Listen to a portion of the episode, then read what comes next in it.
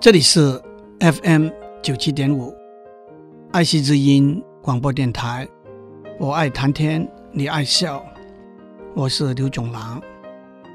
对社会这么热烈的回响，我相信一开始都没有想到爱心的交换规模会变得这么大。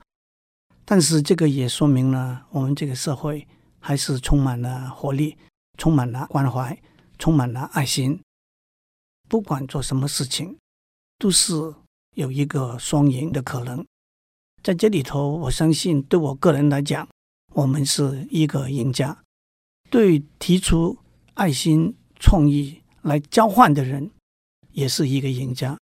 对将来得到这些爱心创意活动的结果，不管是穷困的，或者是有忧郁症的，住在偏远地区的人，也是一个赢家。希望从这个地方开始，有更多的爱心的交换，从新竹到整个台湾，从整个台湾到别的地区，让大家一起携手建立一个爱心、温暖、祥和的社会。上个礼拜，我们谈到流传很广的一个历史故事《木马屠城记》，那是三千多年以前。希腊半岛上的一个城邦斯巴达和在爱琴海东岸的一个城邦特洛伊打了十年的一场战争。这场战争的起源是特洛伊的王子巴黎士把斯巴达的王后海伦从斯巴达带回特洛伊。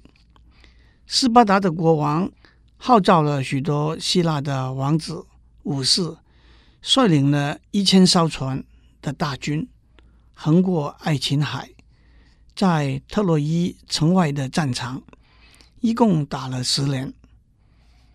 在这里头，特洛伊最骁勇善战的大将赫陀死在希腊的阿基里斯矛下，阿基里斯又中了。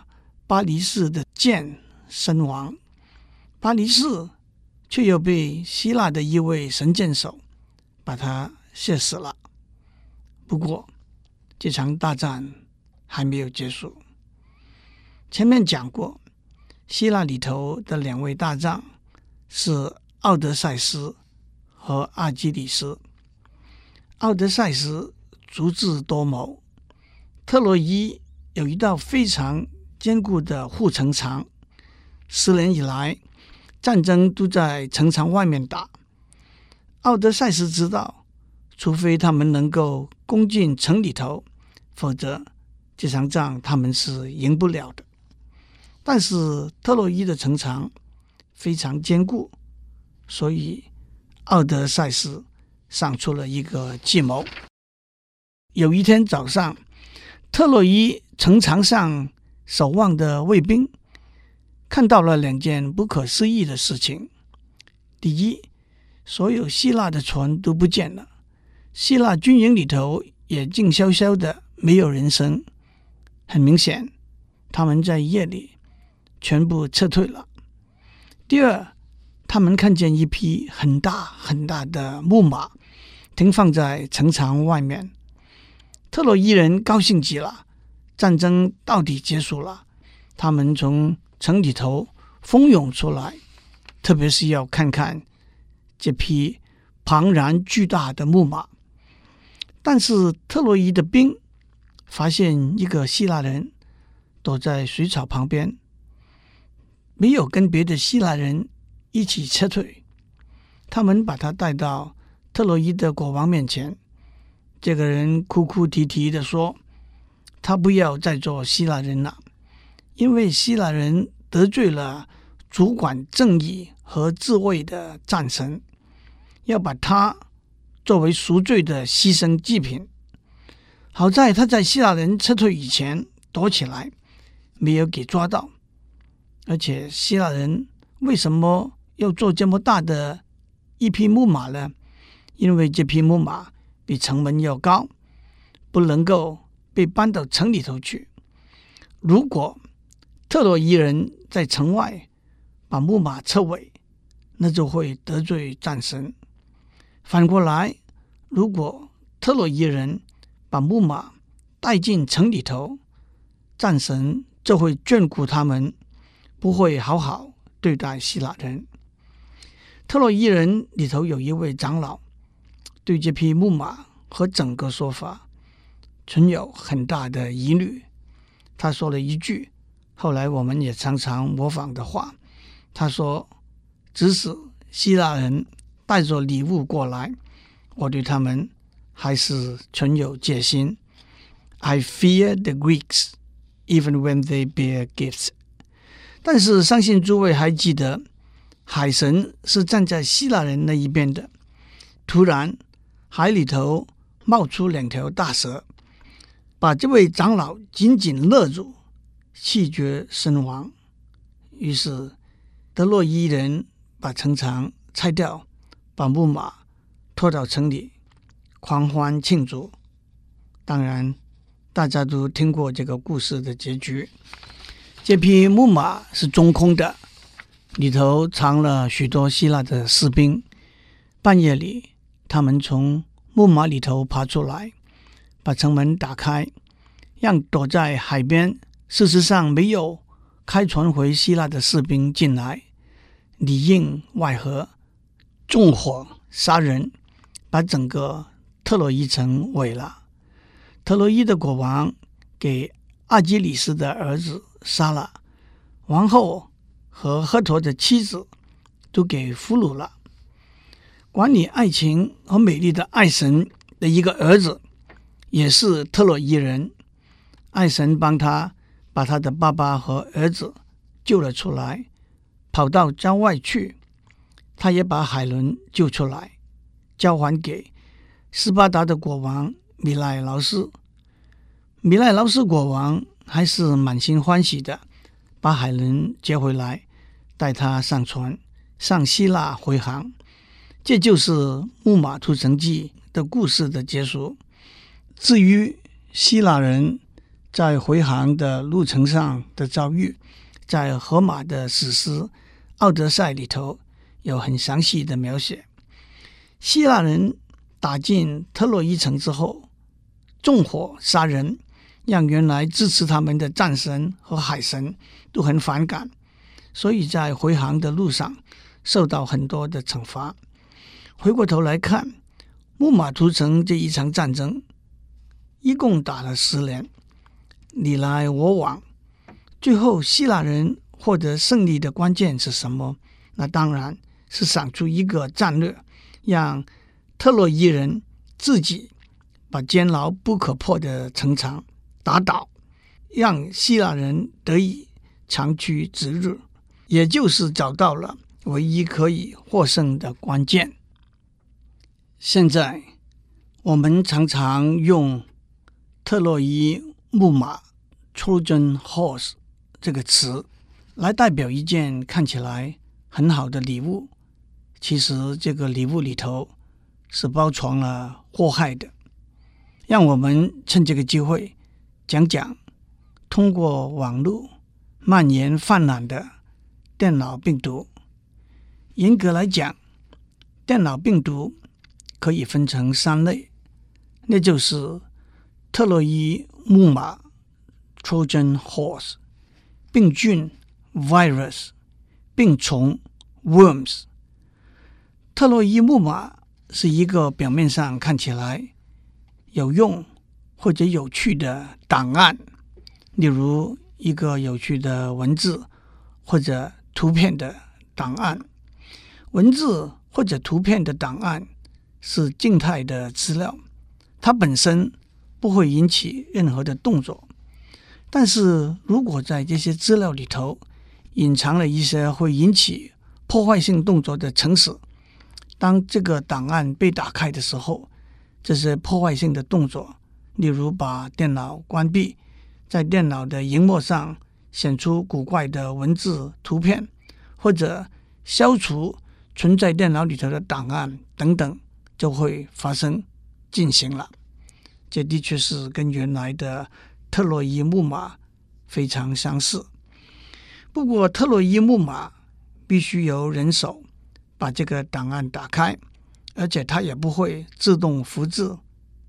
病菌 （virus） 是一种会自动复制的破坏性的程式，和生活上的病菌很相像。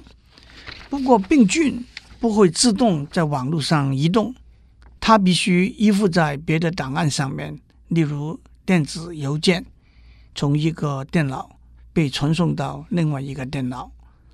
至于病虫 （worms），那是一种会在网络上自动传输的破坏性的程式。虽然在观念上，我们把特洛伊木马、病菌、病虫做这样的分类，事实上，今天比较新的破坏性的城市都会兼具这三种功能。讲到这里，让我又打一个岔。在《三国演义》里头，诸葛亮发明制造了两种运送粮草的交通工具，叫做木牛和牛马。到底它们是什么东西呢？历史上的记载并不清楚。一个说法是木牛和牛马是用木制成，形状像牛和马一样，可以用来载运粮草，能够自动行走的机器。但是按照那个时候的科学和技术，木牛和牛马自动行走的原动力从什么地方来，却是没有办法可以解释的。另外一个说法是木牛是独轮车，牛马是四轮车，由人推着走，在山路上比较好走很多。两百多年以后，南北朝的一位科技数学天才祖冲之，据说也按照诸葛亮的描述，仿造出可以自动行走的木牛和牛马，但是。文献里头也是语焉不详。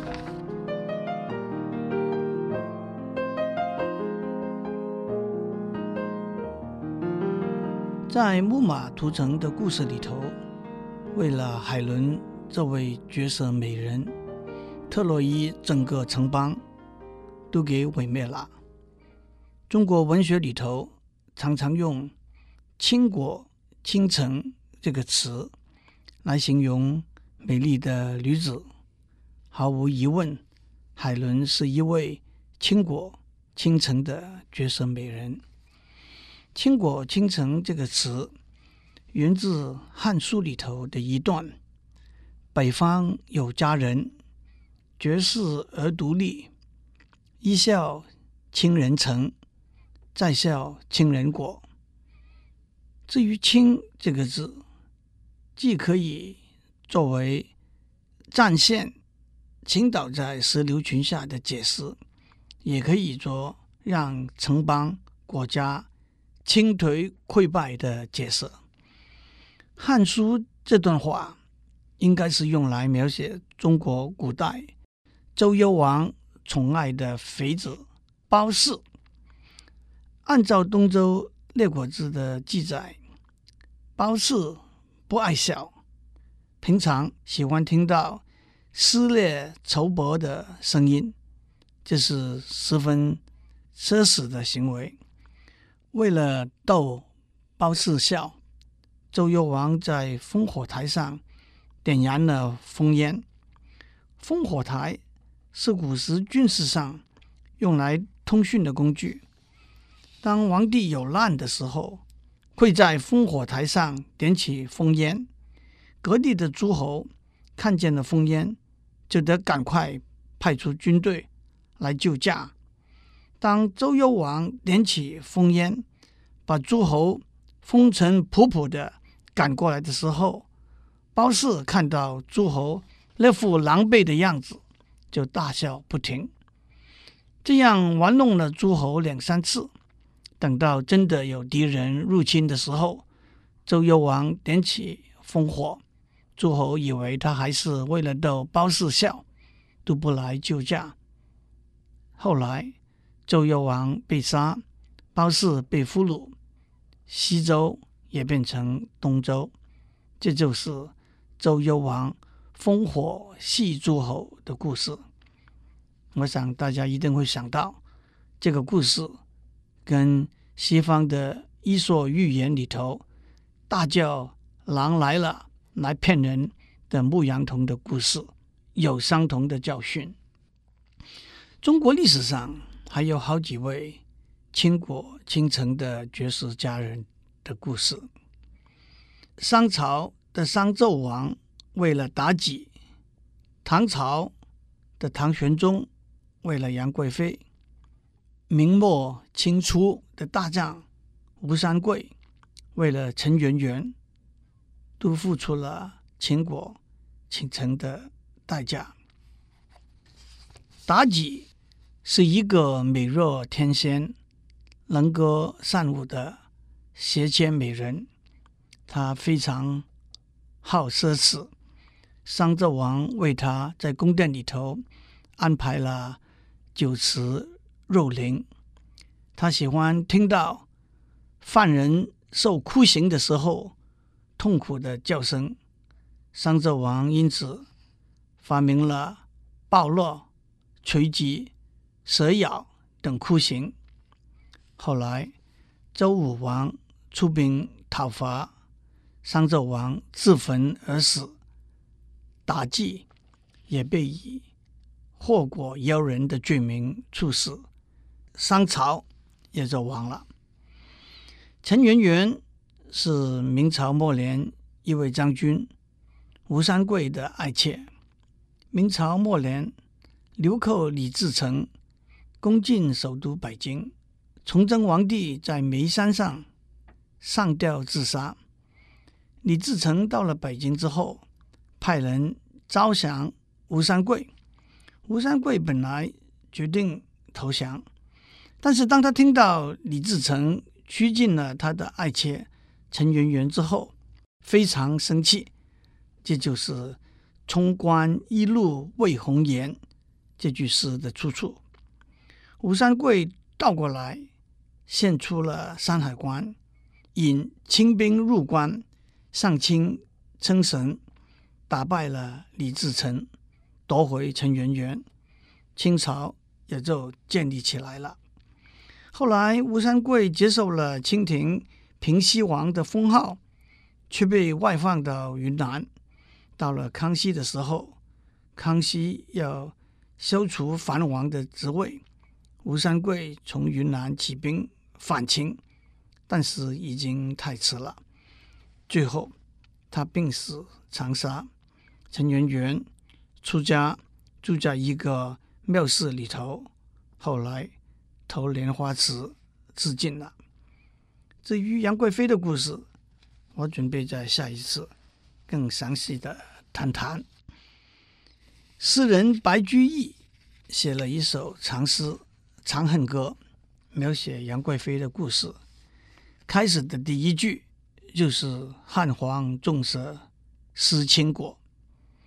诗人吴梅村写了一首长诗《圆圆曲》，描写陈圆圆的故事，其中也有“常闻倾国与倾城，翻使周郎受重名，妻子喜因观大计。”英雄无奈事多情，这几句《长恨歌》和《圆圆曲》虽然在篇幅上及不上荷马的两首史诗《伊里亚德》和《奥德赛》，但是他们都是非常美丽的长诗，在中国文学里头脍炙人口。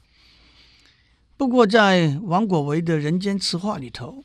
王国维认为白居易的《长恨歌》文采细腻，把故事娓娓道来，很少用典故。吴梅村的《圆圆曲》却用了很多典故，这是吴梅村挤不上白居易的地方。当然，大家都知道，白居易写的诗词平易近人，所以有“老妪能解”的说法。下一次，我想和大家谈唐玄宗和杨贵妃的故事，也一起欣赏《长恨歌》这首诗。祝您有个平安的一天，也希望您的电脑远离病毒。